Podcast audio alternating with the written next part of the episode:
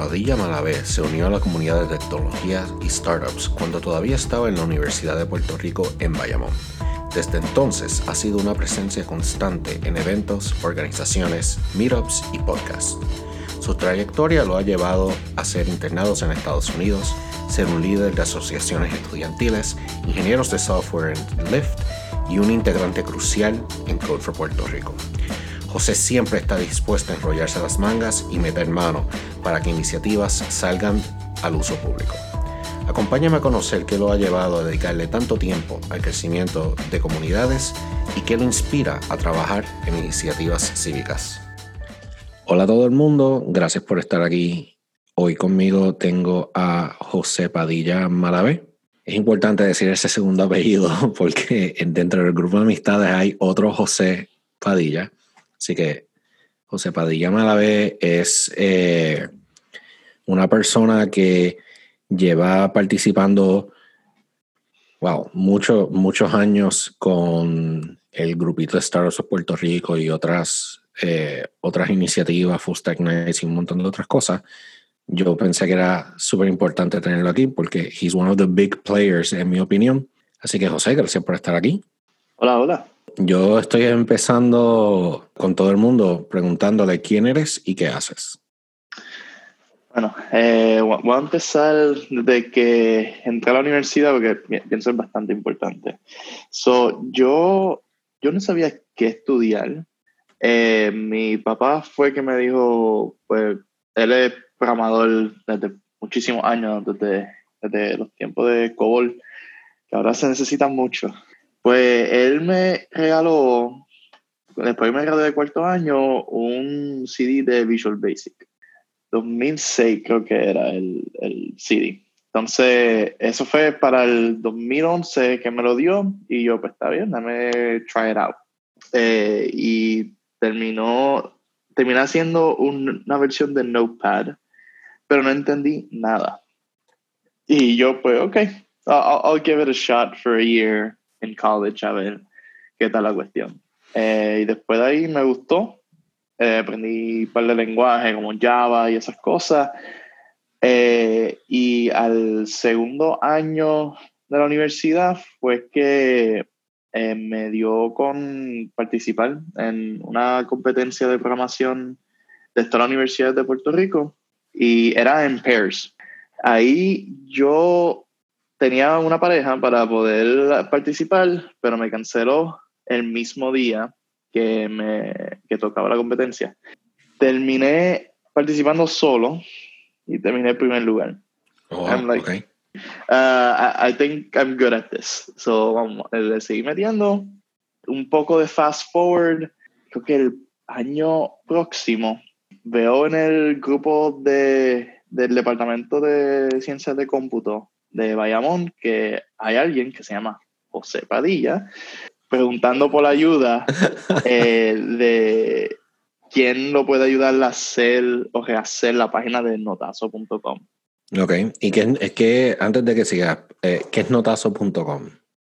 So, notazo.com es una página donde pueden ir a ver la nota o el rating de un profesor y los comentarios eh, de los estudiantes que han dejado y te puede ayudar eh, como estudiante nuevo a la universidad o si vas con una clase nueva, ver qué tal este profesor, si es bueno, si es difícil, si me explica bien, explica mal, ese tipo de cosas. ¿Y esto era de la universidad?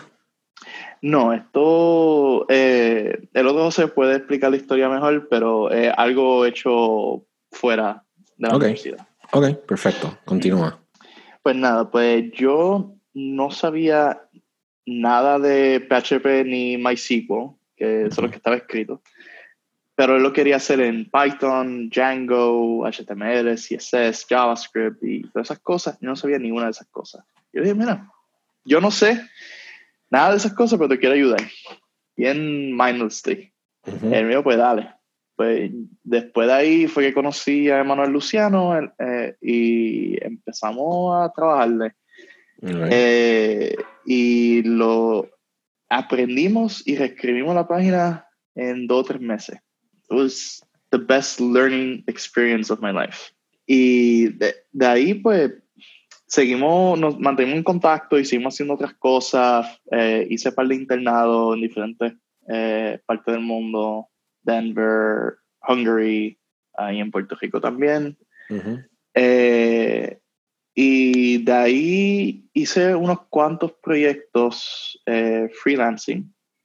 Eh, algunos, puedes decir que son, fueron cívicos. Eh, y, podemos, y, podemos, seguir hablando de eso más adelante. Uh -huh. Y terminé graduándome y quería como que buscar strong experience. Y en Puerto Rico pues no, no sentía que había mucha oportunidad en ese tiempo. Uh -huh. eh, terminé buscando online y pues apliqué como 50 compañías eh, por LinkedIn, por diferentes páginas y la mitad me ignoró, la, casi la otra mitad me dijo que no y los poquitos que me dijeron que sí, que eran como tres, uh -huh. cogí una entrevista y fueron horribles. Eh, no sabía que tenía entusiasmo ni siquiera de contratarme porque mi entender era que, como decía que yo era de Puerto Rico o que vivía en Puerto Rico, uh -huh. eh, había como un bias contra eso. Okay. Eh, sea por la razón que sea, si relocation, si cualquier otra razón. Entonces, las gracias se las tengo que dar a Yamil Asusta. Pero él me recomendó, cambia lo de LinkedIn, que diga el lugar donde tú quieres trabajar. So just fake it. Uh -huh. Puse San Francisco uh -huh. y llegó una avalancha de gente que quería entrevistarme. Okay. Eh, algunos se molestaron porque estaba mintiendo. Uh -huh. eh, y otros, pues, me aceptaron y empecé a trabajar remoto. Okay. Eh, como software developer desde Puerto Rico por un año y medio. Y después de ahí, y ahora llevo tres años trabajando como software developer en el equipo de Identity en Lyft. Ok, y estás, y, y entonces, ok, eh, en ese entonces tú pusiste San Francisco estando en Puerto Rico, tú estás en San Francisco ahora. Yo estoy en San Francisco ahora, sí. Ok, so fue una leve eh, profecía a, a, donde realmente mm. al final del día ibas, y, y, ibas a llegar. Sí, es así. Ok, ok, ok. Yo no sabía esa historia. Pero suena, suena a Yamil. suena, suena a Yamil. Eh. ok, ok. So, yo te conocí alrededor del 2013, 2014. Creo que tú y Emanuel mm. todavía estaban en la universidad. Sí, creo que fue la primera vez que presentamos Notazo en uno de los meetups en, eh, en el ¿cómo se llamaba ese lugar? Oso Blanco era. Ah, DH, sí. En el fideicomiso. En el fideicomiso. ¿Ustedes lo presentaron en PR Pig, fue? Eh, creo que sí. En Python Interest Group, que había. Creo que sí. Sí. Como lo decíamos, wow. habíamos hecho con Python y Django, pues ahí claro. fue que nos conocimos. Sí. Diablo, ok. Ha llovido. Ha llovido, ha llovido bastante. Ok. Yo, yo, yo me acuerdo conocerte a ti y a, y a Emanuel como estudiantes, pero más que estudiantes, como líderes estudiantiles. Ustedes estaban, eh, digo, yo, yo no sé si era como que un hierarchy o, o, o, qué, pero yo sé que ustedes dos estaban como que liderando la asociación de computadoras, no creo que era la ACM. Mm, eh, un, una división de la ACM, pero en Bayamón. Es, ok, so sí, so sí era un student chapter de la ACM. Eh, estamos registrados con ellos, sí. Ok, ok, perfecto. So, esa organización estudiantil, para aquellos que no sepan, ACM es Association of Computing Machinery, es una asociación de ciencias de cómputos, no de computadoras, sino ciencias de cómputos y todo lo que eso ¿verdad? Trae, trae a nivel mundial y tiene una parte profesional y tiene una parte estudiantil donde se crean asociaciones estudiantiles en las universidades para pues, promover ciencia de cómputos, ayudar a estudiantes, traer recursos y pues, todo, todo lo que conlleva ser una asociación estudiantil. So, yo, yo los conocí ustedes dos ahí y poquito a poco, como que ustedes fueron adentrándose a este grupo de startups y startups de Puerto Rico y diferentes meetups. O sea, ustedes, yo, mis recolecciones que ustedes siempre han estado, o sea, siempre han estado ahí, de alguna manera, de alguna manera u otra, primero como estudiantes y ahora pues como colegas y profesionales. Y yo siempre los he visto ustedes como que trabajando, trabajando en algo y alzando la mano cuando alguien necesita ayuda. ¿Qué, ¿Tú me puedes contar de algún proyecto actual que tú estás trabajando?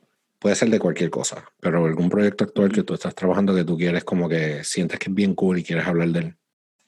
Sí, so, para darle un poco de, color a lo que estaban mencionando de la asociación, que va a ayudar al proyecto que estamos haciendo ahora, la asociación comenzó con nosotros en revivirla. Hace mucho tiempo que se había muerto y creo que la última vez que había una asociación antes de nosotros revivirla era para el tiempo que el otro José y Rubén Varela estaban en la Universidad de Bayamón. ¿Esos dos locos estaban haciendo eso juntos? ¿Rubén eh, Varela también? Era para el tiempo de ellos, no sé si estaban haciéndolo. Ok, ok, ok. Cuando ellos estaban... Tal vez 2008, 2009, por ahí. Ok, ok. Eh, y nosotros pues que vivimos en 2013. Y parte de la motivación fue que con la experiencia que nosotros tuvimos en Notazo, la experiencia que tuvimos en los meetups con startups en Puerto Rico y los internados, comparado con lo que los estudiantes estaban aprendiendo en la universidad, sentimos como que si se quedan con la universidad y no, expanden su, su knowledge base en tech, si se gradúan, no van a tener mucha oportunidad. Eh, porque cosas como eh, open source, cosas como Git eh, y otros lenguajes y otras técnicas, pues no, no se enseñan en la universidad. Um, se enseñan los fundamentos que son buenísimos, pero más allá de eso, pues no, no, no lo enseñan. Y nosotros creamos la, revivimos la asociación para atraer a todo el mundo y hicimos un, una página para la asociación eh, que creo que no se había hecho antes, la manera todo por el Facebook Group. Y hicimos un montón de presentaciones durante el año que estábamos participando. Eh, Manuel era el presidente, yo era un vocal porque no quería asumir muchas responsabilidades, eh, pero había un par de personas que pensaron, pensaron, pensaron, pensaron que yo era el presidente por un tiempo. Ok. Ok. ok. Eras, ah. un, e, eras un vocal bien activo. Sí. Y dimos charlas de todas clases. Cómo usar Git, eh, que es open source, cosas de Java, eh, con Lambda Functions. Eh, me recuerdo que te invitamos a ti a hacer una charla de Python. Ah, DH, sí, ¿verdad? Yeah. sí. Yo nunca me olvidé de esa reacción de un estudiante que cuando le enseñaste a hacer, eh, iterar por un arreglo en orden reversa en Python. Fue mind blowing. Qué cool. Wow, no, sabía eso, qué nítido. Ok. Sí, yo me recuerdo que cuando tú lo enseñaste en pantalla, los estudiantes empezaron a gritar como que, ¿what? eso se puede hacer. ok, ok. Para que ustedes eh, vean que hasta lo más, lo que uno considera quizás insignificante, para otra persona es como que, wow, espérate, abrió, abrió mente. Sí, y, y, parte por eso y queríamos hacer todas esas charlas, abrirle la mente, como que lo que te enseñan no es lo único que hay afuera. Claro, claro, claro, claro, claro. Sí, yo creo que, y yo creo que eso todavía es un problema eh, grande para muchos estudiantes eh, al son de hoy. O sea, yo ahora trabajo en GitHub y ay, tengo todavía gente que me, como que me llama como que, mano, tú puedes creer que ellos no saben lo que es Git, que ellos no saben lo que es source control. Entonces, las universidades como que los tiran a estas a estos internados. Y es como que, pues ahora tienes que trabajar con un equipo que tú vas a hacer. Usar source control. Está bien, pero no lo sabes usar. Es, es ya. yo creo que organizaciones como la que ustedes estaban liderando y los proyectos que ustedes estaban haciendo con estos estudiantes es crucial todavía. O sea, el son de hoy todavía es todavía es así. Pero yo he visto como que tú no te has, como que tú no has parado. O sea, tú saliste de la universidad hace par de años ya. Sí. Eh, y tú como que no has parado de, de estar envuelto en, en, cosas así. Y ya sea meetups, pero también últimamente te he visto mucho envolverte en lo que es Civic Tech. ¿Qué estás trabajando sobre eso si estás trabajando en algo? Sí, so, nos, eh, yo junto a Emanuel Luciano y a Leishi Curvelo hace, yo no sé en qué día hoy, eh, desde diciembre estábamos hinting a la idea de queremos mejorar la experiencia del el ciudadano hacia el voto en Puerto Rico. Y en realidad parte de esto vino porque yo llevo ya más de un año eh, jugando con state machines en, en, el web para interfase eh, de usuario. Y pues había hablado con Manuel Luciano mucho de esto y se motivó. Y le vino a un sueño de que él quería hacer la papeleta del voto en state machines. Eh, y lo hablamos un rato. Son ustedes dos. Ajá, dale. lo hablamos un rato y pues yo me envolví.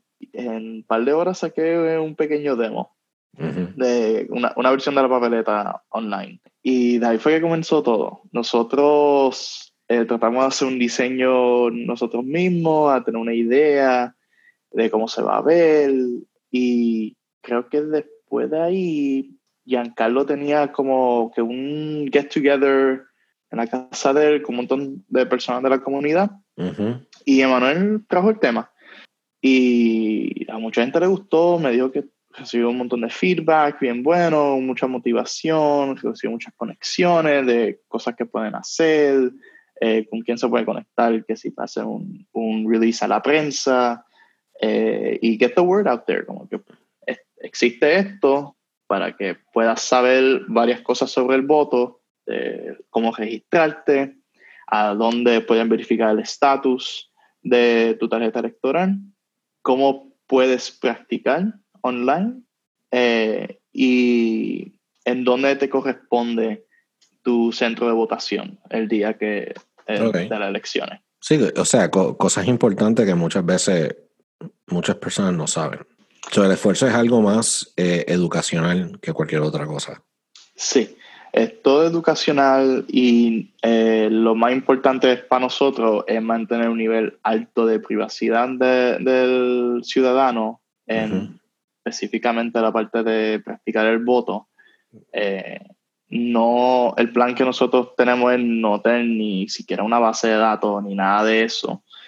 Todo es pues tú lo practicas en tu laptop o tu celular y puedes tener una versión de tu, eh, de tu práctica en PDF y así el día que te toque votar, eh, puedes ir a la urna y sacas tu teléfono y puedes votar de la misma manera que practicaste. Así no tienes ninguna presión social de que ah, no tienes que hacerlo rápido, hay mucha gente en la fila y toda la cuestión.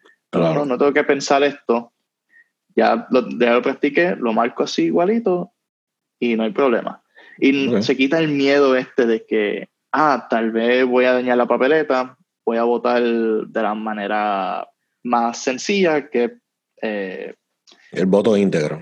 El voto íntegro, exacto. Sí, que eso, pues, no es la, no es la mejor forma de, de votar, al menos que lo hagas 100% seguro que y entendiendo qué es lo que estás haciendo. Exacto. ¿Verdad?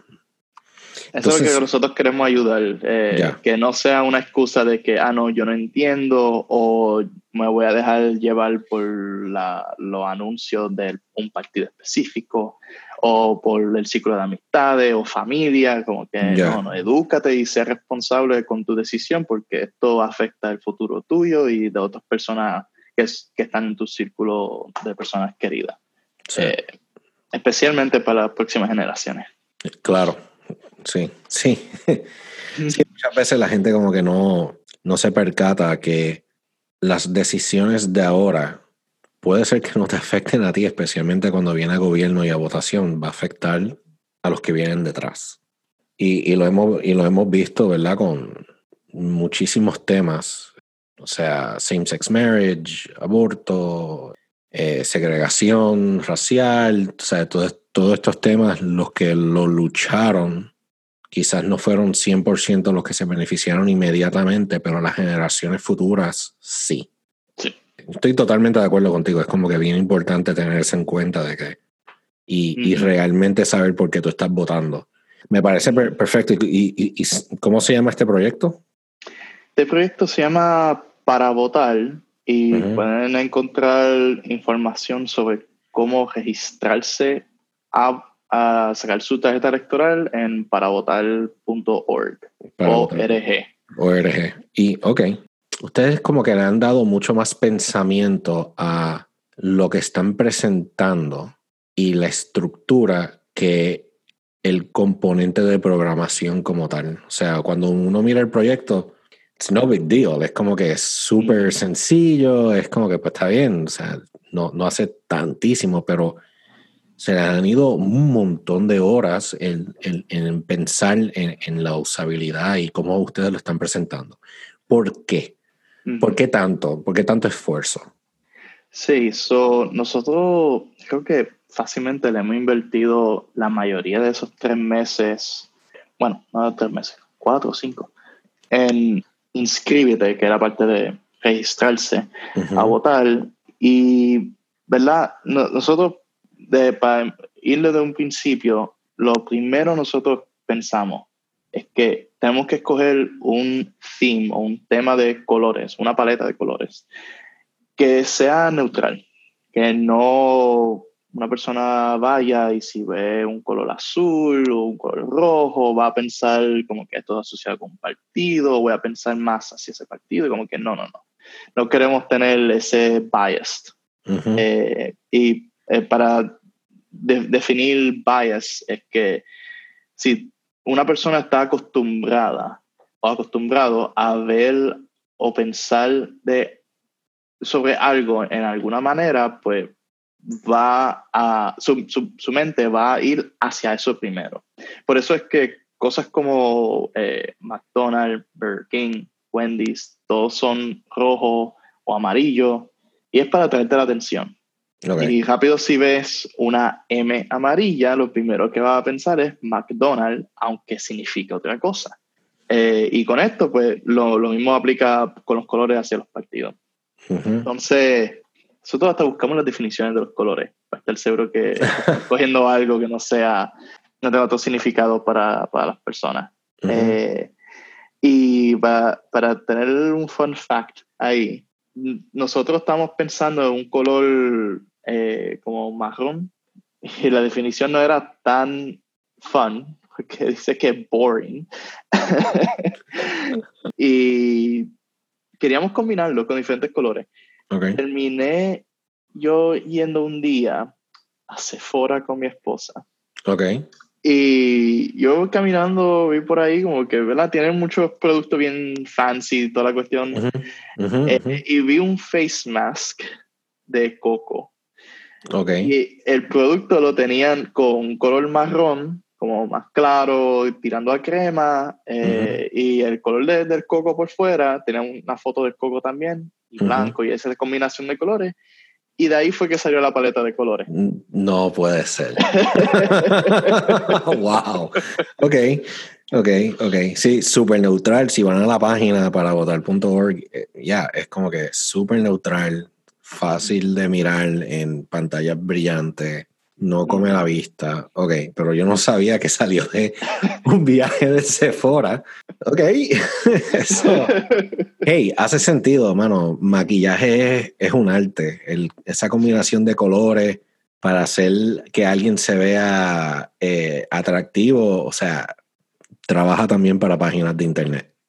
Sí. y mantiene el, el, color del coco que bastante gente le gusta el coco en Puerto Rico. Sí, sí, eso, es cierto. Eso sí, sí, chacho, un coquito de piñones ahora mismo no viene. Chacho. No, no viene nada de mal, nada de mal. Entonces, en estas decisiones, so, se le dio mucho, mucho pensamiento a esto. Te uniste con dos personas más para hacer todo esto. Esto no es tu trabajo. Tú eres un ingeniero en Lyft. Me imagino que eso te mantiene bastante ocupado. Sí. Tienes familia, tienes esposas, o sea, todo, todo eso. ¿Por qué tú le has dedicado cinco meses? o sea, part-time, on and off, que haya sido, pero ¿por qué tú le has dedicado tanto tiempo, quizás de tu, pues, de tu tiempo libre a esto? Sí, su so, parte viene por lo que estaba mencionando ahorita de la asociación. Eh, vemos, el, eh, Manuel y yo vimos una necesidad, porque si, si ves los, las ayudas o videos de las elecciones pasadas de 2016, hay uno en Nuevo Día que nosotros usamos de referencia para darle a entender cómo funciona la papeleta completa, porque yo después de ver, ese video, yo me aseguré, yo voté mal. Yo dañé esa papeleta.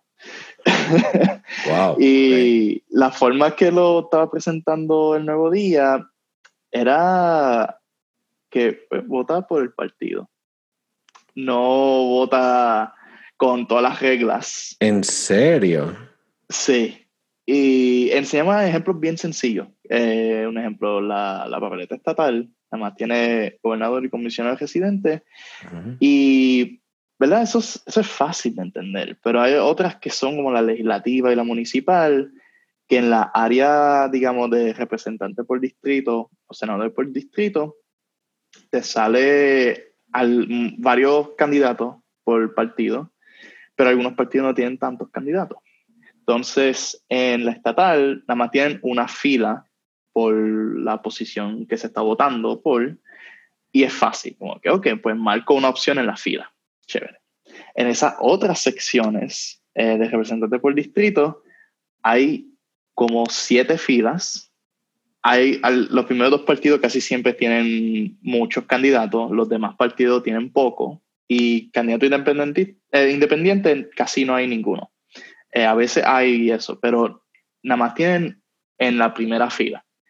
Y como mi entender, cuando yo hice la papeleta, ok, pues yo voto por fila en la estatal, ah, pues voy a hacer lo mismo en la legislativa. Y no es así. Oh. En esas secciones de la legislativa están limitado a dos o tres votos. dependiendo de tu distrito, dependiendo de... Sí. Sí, ok.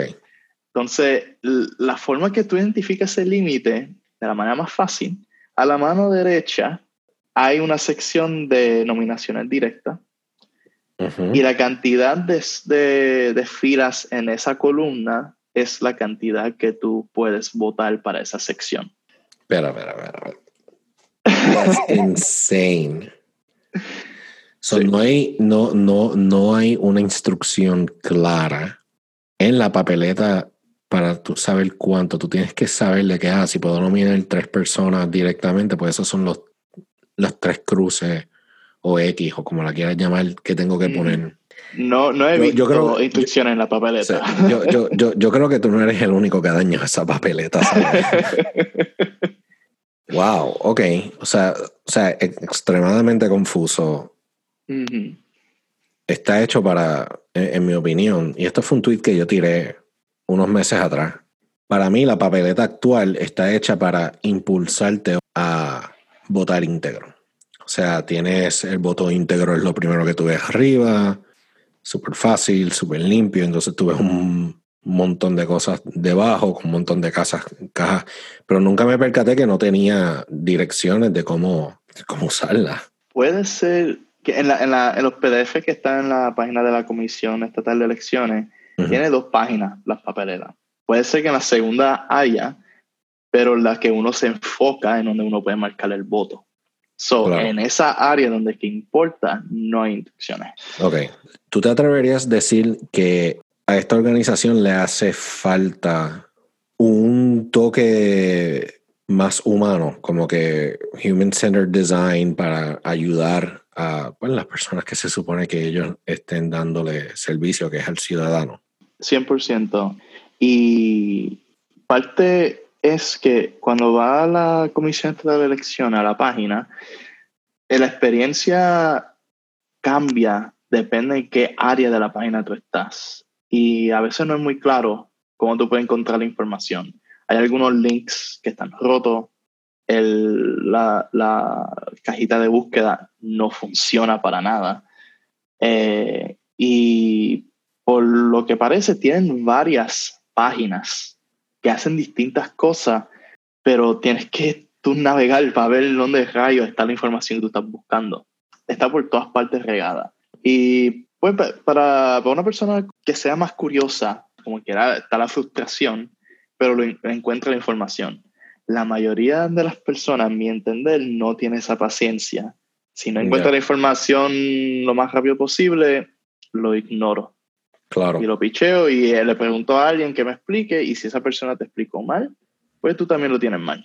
Claro, claro, sí, sí, sin contar de que también hay un elemento de literacia digital. O sea, hay personas que utilizan el Internet, pero el Internet para ellos es páginas que ya conocen, Facebook, eh, YouTube, cosas así, que quizás este tipo de páginas no les sea fácil navegar. Sí, y unas cosas que parte de, de, la sección de, de, inscríbete de para votar fue ir nosotros a buscar diferentes fuentes de información, tanto en la página del CEE, e, tenemos personas que fueron físicamente a la junta, a una oficina de la junta de inscripción de la isla a preguntarle en persona como que, ok, ¿cuáles son los documentos que las personas necesitan llevar para poder registrarse?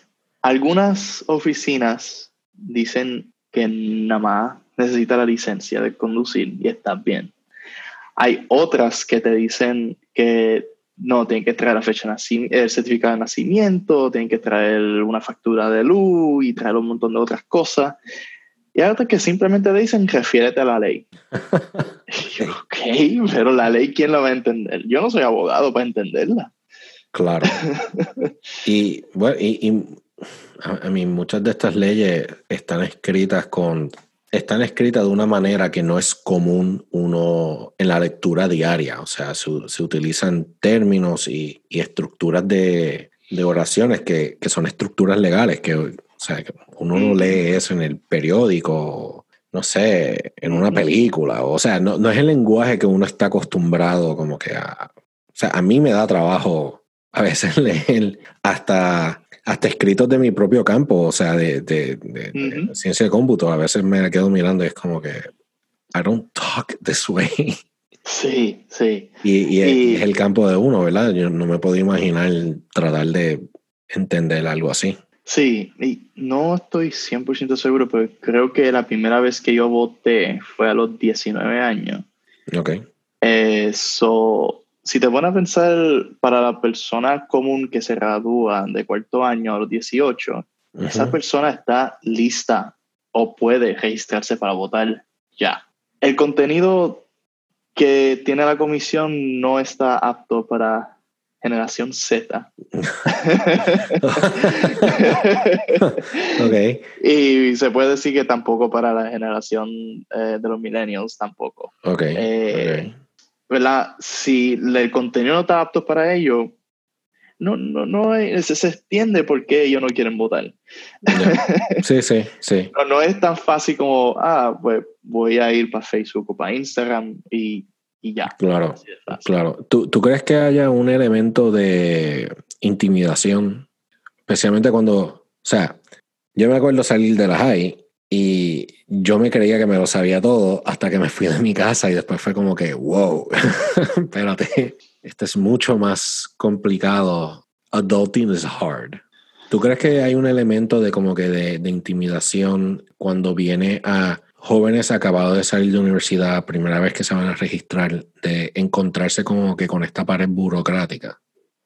Sí, 100%. Eh, yo pasé por lo mismo. Eh, y parte, creo que es un problema más social porque ¿verdad? afecta a, no solamente a la parte del voto, afecta cualquier otra cosa de cuando uno lo botan de la casa, por decirlo así. Okay. Eh, bueno, ya uno es adulto. Eh, ah, eso es interesante. ¿A qué tú te refieres con eso? So, cuando, eh, puedo usar una anécdota mía, cuando yo fui de internado eh, fuera del país, que yo no volvía al final del día para casa de mami y papi, yo volvía para una casa que alquilaron por mí y yo no sabía hacer más nada. Es como mm. que ah, tengo que ir a hacer compras, tengo que cocinar, tengo que, tengo que limpiar porque no va a venir alguien para limpiar. son cosas de, adulting. Y, ¿verdad? Esto es sin tener un, un trabajo, estoy internado. Sí, claro, estaba, estaba, pagado, pero es como que tengo que hacer, además de hacer un, un buen internado en el trabajo, tengo que sobrevivir. Ajá, ajá, ajá. Y para añadirle una lectura más grande, cuando yo estaba en Hungría, eh, yo no conocía a nadie en Hungría. Yo en el otro internado que me fui para Denver, Colorado, eh, fui con un pana. Eh, y pues, no, we know we can help each other out. Allá en Hungría yo estaba completamente solo, nadie hablaba español. Y creo que 20% del país hablaba inglés. So, eh, y verdad, es, eh, eh, es un so, no, no tienes necesidad de, traducir eh, cosas como direcciones públicas o cosas del supermercado en otro lenguaje. Menos mal que Google Translate tenía ese auto translate feature para ese tiempo y pude así hacer compras, si no, no pude hacer nada. Y pues, ¿verdad? cosas como esa es como que un shock cuando uno sale de, de la high o sale de su comunidad y, y va a ser adulto y conectando esto para atrás con el voto, ¿verdad? Igual que hacer cosas de adulto por primera vez es intimidante y da miedo, y uno pues, no sabe qué hacer, pero uno ¿verdad? busca la manera. Porque uno tiene que hacer, tiene que sobrevivir. Con esto del voto, si no lo hace otras personas que entienden la importancia, lo van a hacer. So, no es como que, ok, no tengo que hacer esto para sobrevivir no es algo que tú mismo vas a tratar de navegar y averiguar para poder tomar acción. So, tiene que ser algo que es más fácil de em, eh, educar a esas personas, como que, mira, esto sí es importante, esto sí te afecta, porque ahora no está empezando tu vida de adulto, pero si después de un par de años de que, que trabaje o que vaya a la universidad o que empiece tu negocio, te puede afectar. Y esa parte como que el futuro, que no tengo que hacer esto para sobrevivir, pero otras cosas sí, so voy a darle prioridad a eso. Es difícil. Eh, es, es, cuestión de accesibilidad, entonces, de, de, hacerlo accesible para personas que o no tengan el conocimiento o que simple sencillamente es la primera vez. Yo no le veía la importancia al voto cuando yo salí de la high. Yo vine a, a entender todo esto muchos, muchos años después. Eh, cuando te duele uno lo entiende. Sabes que yo, o sea, lamentable, o sea, por, por, por gracia o desgracia, yo vivía en una burbuja bastante buena cuando venía estos temas, ¿verdad? Realmente tenía, tenía, un buen trabajo, salía con los panas, vivía solo, me encargaba de mis cosas. Sí, yo veía ciertas cosas y hacía como que ah, el, este, el gobierno X, oye, o sea, screw those guys y esto no es conmigo, that, sort of thing.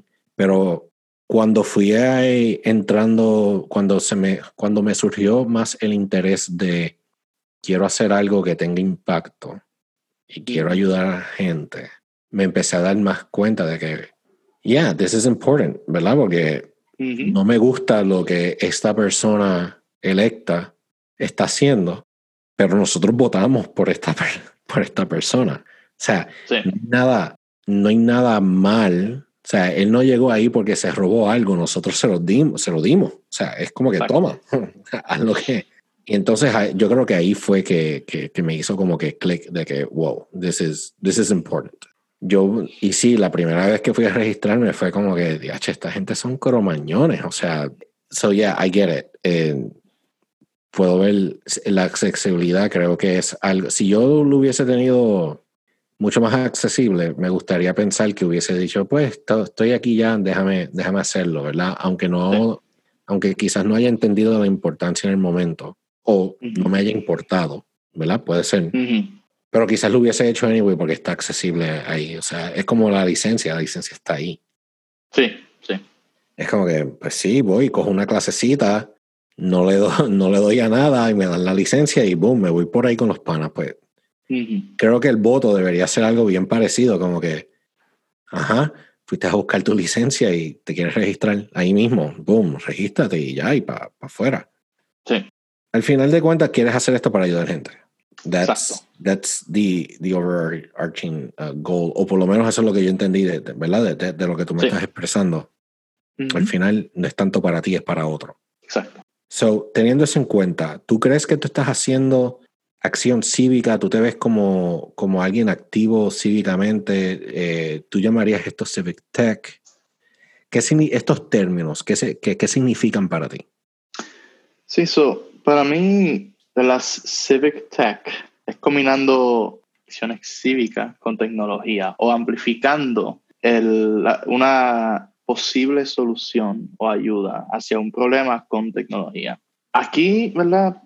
A veces uno ve tecnología cuando que se va a una tienda o algo así, se ve todo fancy, como que, ah, qué chévere, o este, el juguete nuevo. Y ¿verdad? eso te afecta a ti nada más y después lo echa para un lado, right?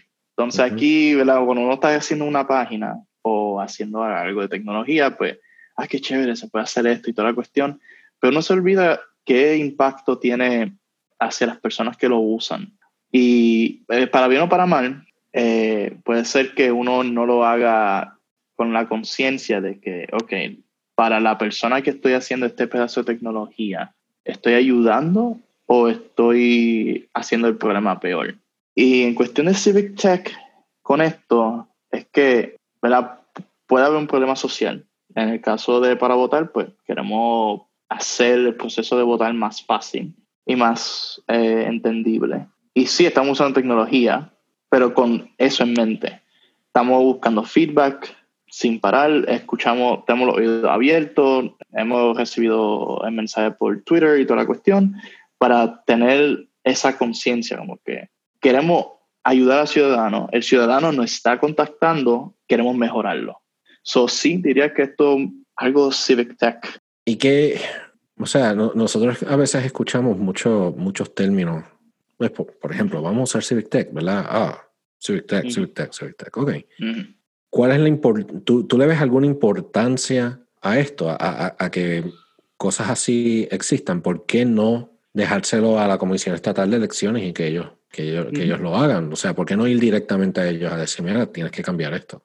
En la experiencia que muchos de nosotros hemos tenido con nuestro gobierno con tanto cariño, eh, nunca han habido como que la, la importancia de ciertos temas eh, tan grandes como deberían ser. Por, por, ejemplo, con lo del voto, pues, bueno, no, no, no, la Comisión de estas elecciones tiene muchas páginas y no he visto en ninguna prensa o ni siquiera en la página de la comisión como que un form de feedback.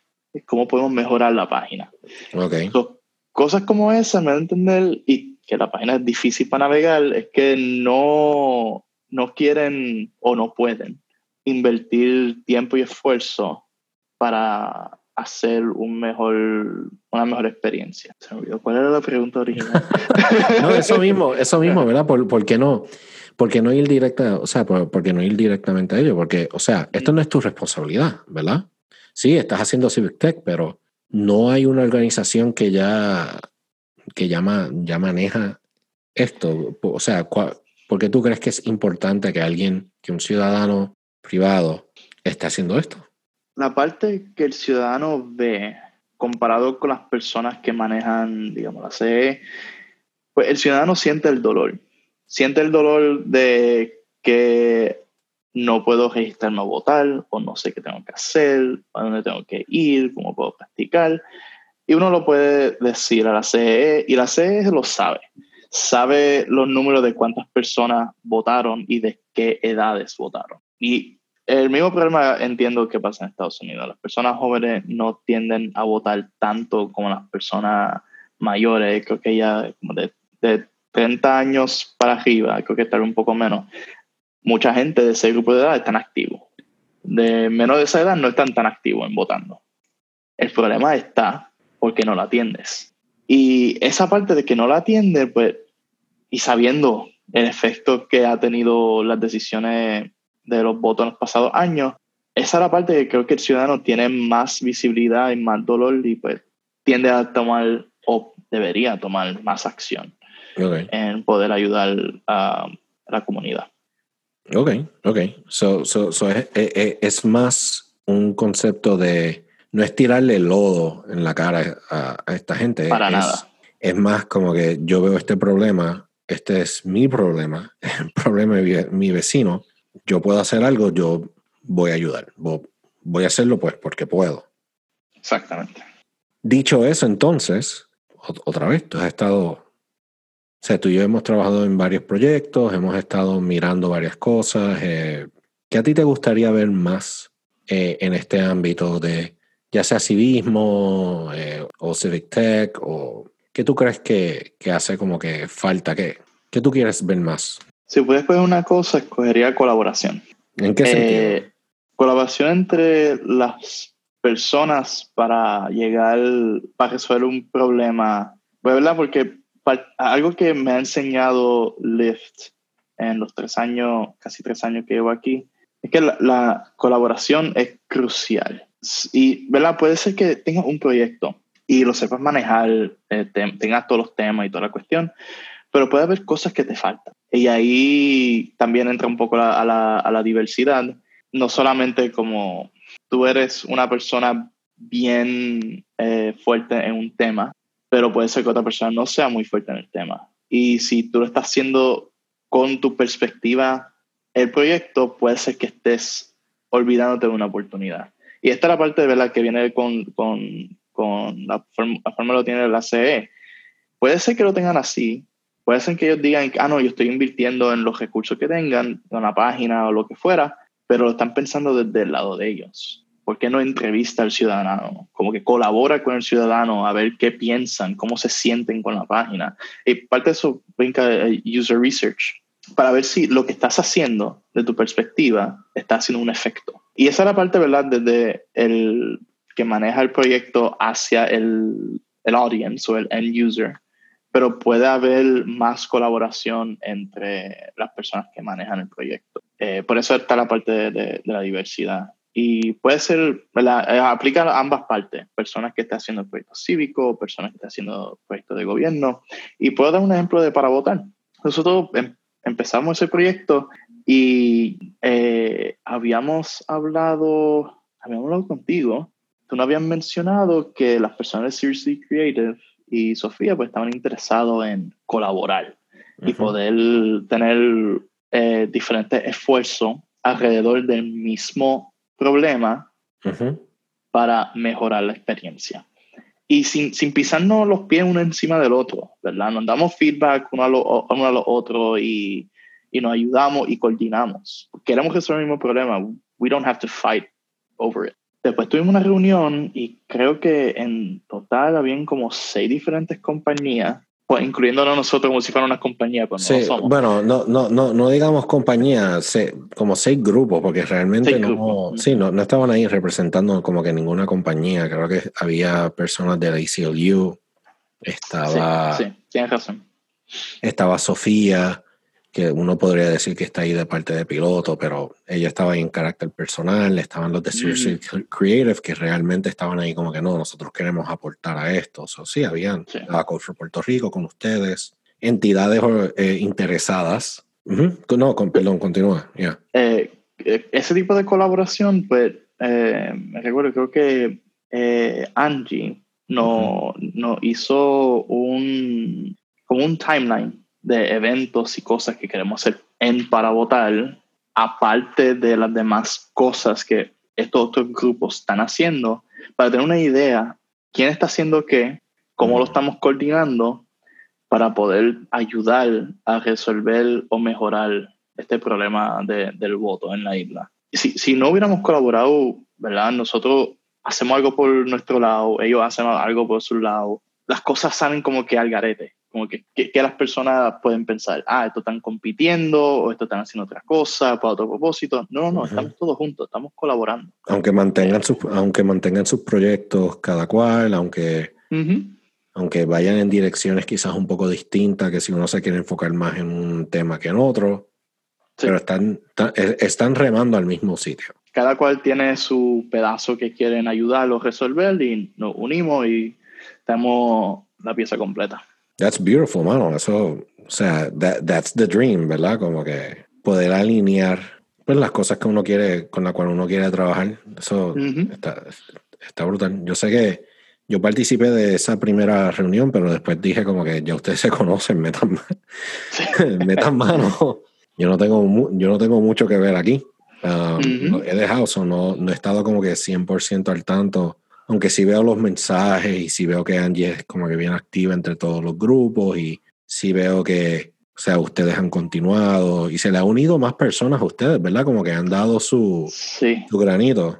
Sí, so, en el podcast que nosotros hicimos de Full Stack Nights, había una persona, eh, una abogada que escuchó el podcast y eh, se acercó a Leishi y le dio, mira, yo llamé a toda la junta de inscripción permanente de su cuenta para ver cuáles son los horarios que tienen cada una de las oficinas y ver cuáles están abiertas. Ok.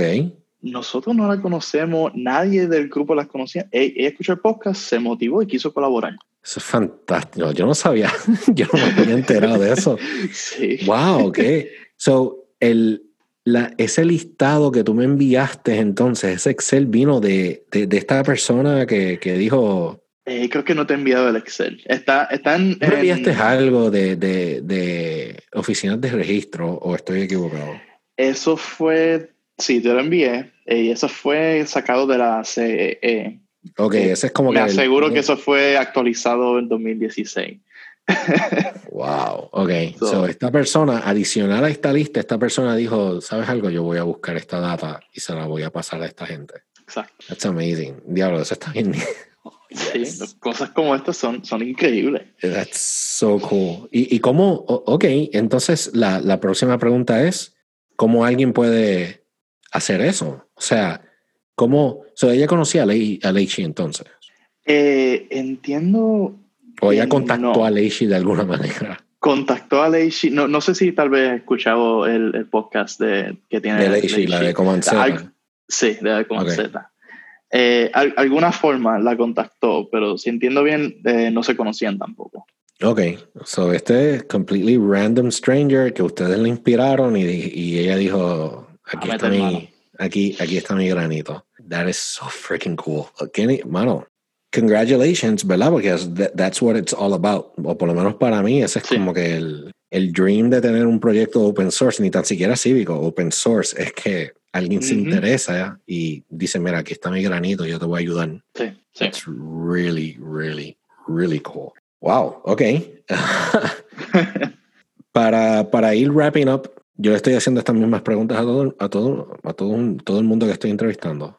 ¿Qué proyecto o personas tú crees que aquellos, aquellas personas que estén interesadas en unirse más a esfuerzos de esta manera, o, o, quizás no unirse, sino conocer más, eh, ¿qué proyectos o personas tú crees que se deban de seguir?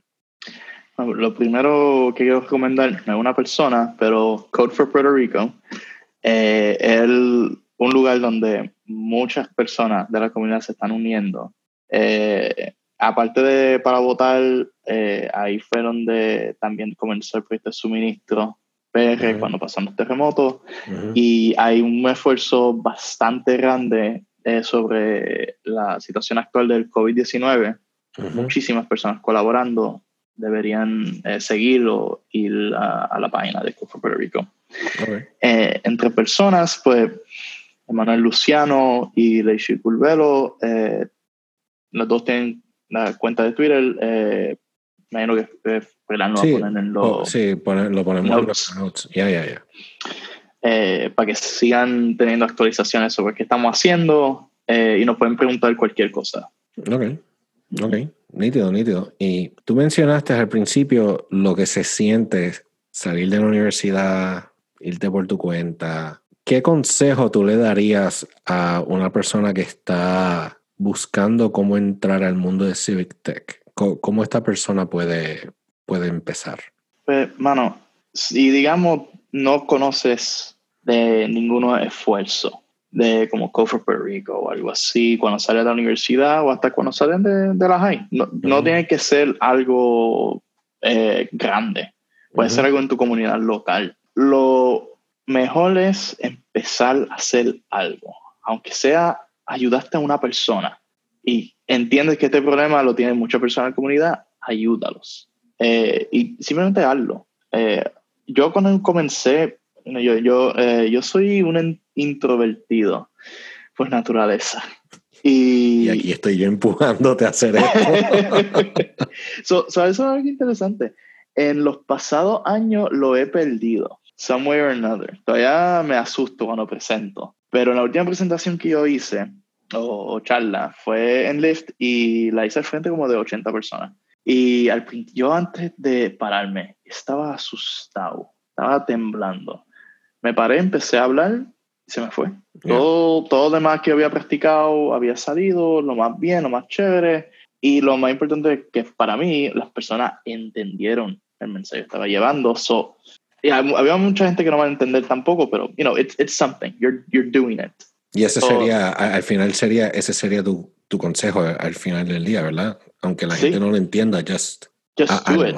Porque aunque sea una persona que pregunte, mira, ¿qué, qué, qué, qué es eso? ¿Qué significa eso? Ya creaste interés. Alguien quiere escucharte. Alguien tiene interés en sobre el problema que está hablando, tratando de resolver y quiere ver qué, qué forma. Puede ser que tenga más interés y qué forma le puede ayudar. Y estás creando ese, ese efecto de que crea ese grupo de personas que pueden ayudarte a resolver un problema cívico. Y eso va de nuevo a lo que nos pasó en Para Votar. Eso con un sueño de Emma, me brincó a mí, brincó al grupo, brincó a Leishi, brincó a seis grupos más y ahora somos un ejército. Ya, sí, no, no, eso es excelente. Es una forma buena de, de, expresarlo, ¿verdad? El, el poner un granito y a ver qué sale. Sí, sí. Entonces, ¿Cómo entonces te pueden seguir a ti? Para, ya sea para seguirte a ti porque eres una persona digna de seguir o para unirse a estos esfuerzos. Eh, me pueden seguir a mí en Twitter, jpadilla1293, va a estar en, los footnotes, ese mi handle. Eh, y en GitHub, jpadilla1. Ok. Y el número uno es porque el otro José Padilla. Tenía J Padilla. Tenía otra Padilla porque nació antes que yo.